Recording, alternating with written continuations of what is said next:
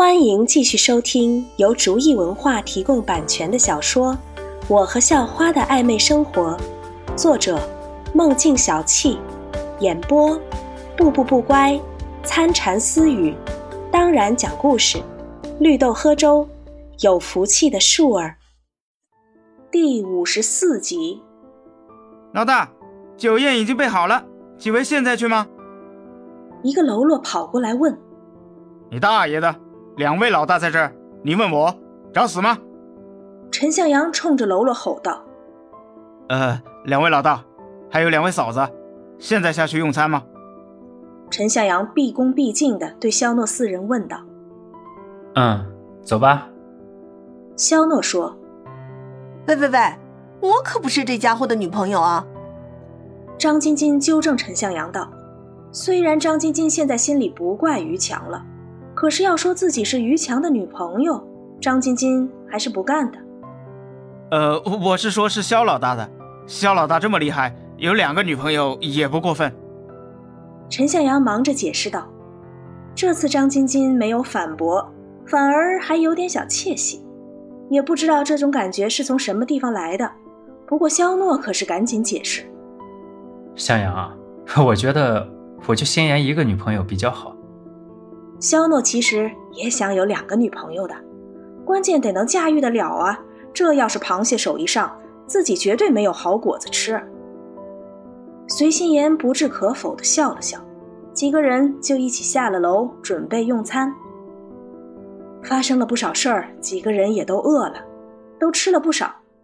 当然，女孩子吃再多，在男人眼里也是特别少的。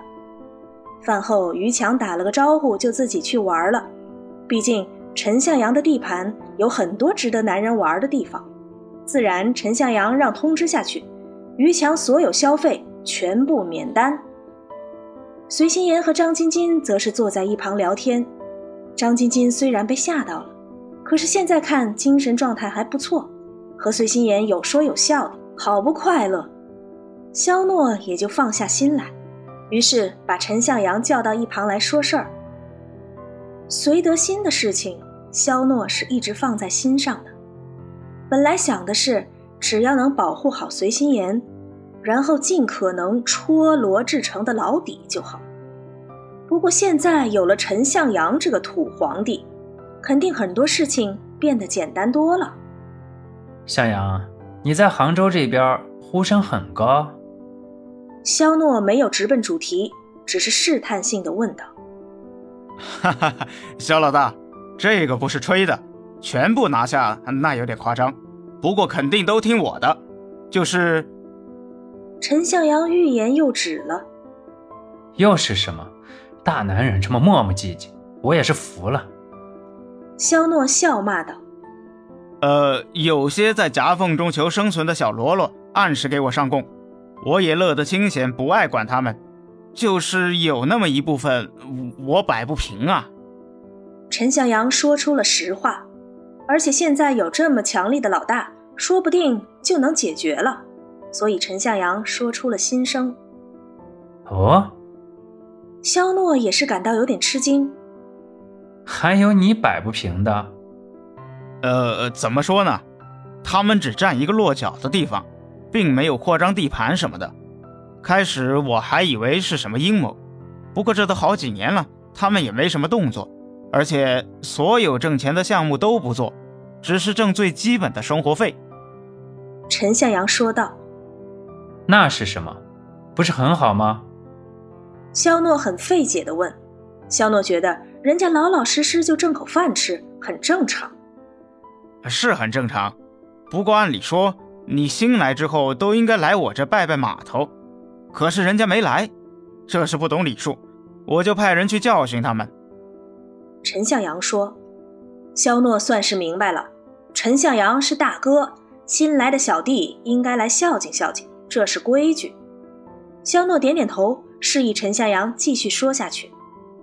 第一次我派人过去，只是想教育他们一下，没想到他们直接把我的人给打了出来，我还是第一次看见这么狠的。于是纠集了很多人就去了，没想到，没想到，陈向阳很苦逼的说：“什么？肖诺看着陈向阳的表情，知道事情肯定有什么问题。呃，十几个小弟被人家一个人打趴下了，呃，和肖老大您一样变态。陈向阳想起来还是很蛋疼，怎么自己就不能有厉害的实力呢？肖诺听着陈向阳对自己的评价，额头明显皱了起来。呃呃，不是，是厉害。陈向阳也看到肖诺的反应了，于是赶忙改口说道：“还有那么奇特的人，我倒是想去会会他了。”肖诺说：“肖诺毕竟收了人家当小弟，那这里也就是自己的地盘了。有人在自己的地盘上当刺头，那也是自己脸上无光的事情，怎么能任由其发展呢？”肖诺决定去看看，而且人家似乎还有别的方面的势力。陈向阳说道：“嗯，别的方面的势力，怎么讲？”肖诺一听黑道上的人竟然还能有什么其他的势力，也是吃了一惊。这个玩意儿要是被谁给说出去，那还不是一件天大的事情啊！本集播讲完毕，感谢您的收听。喜欢本故事，记得订阅加关注，下集。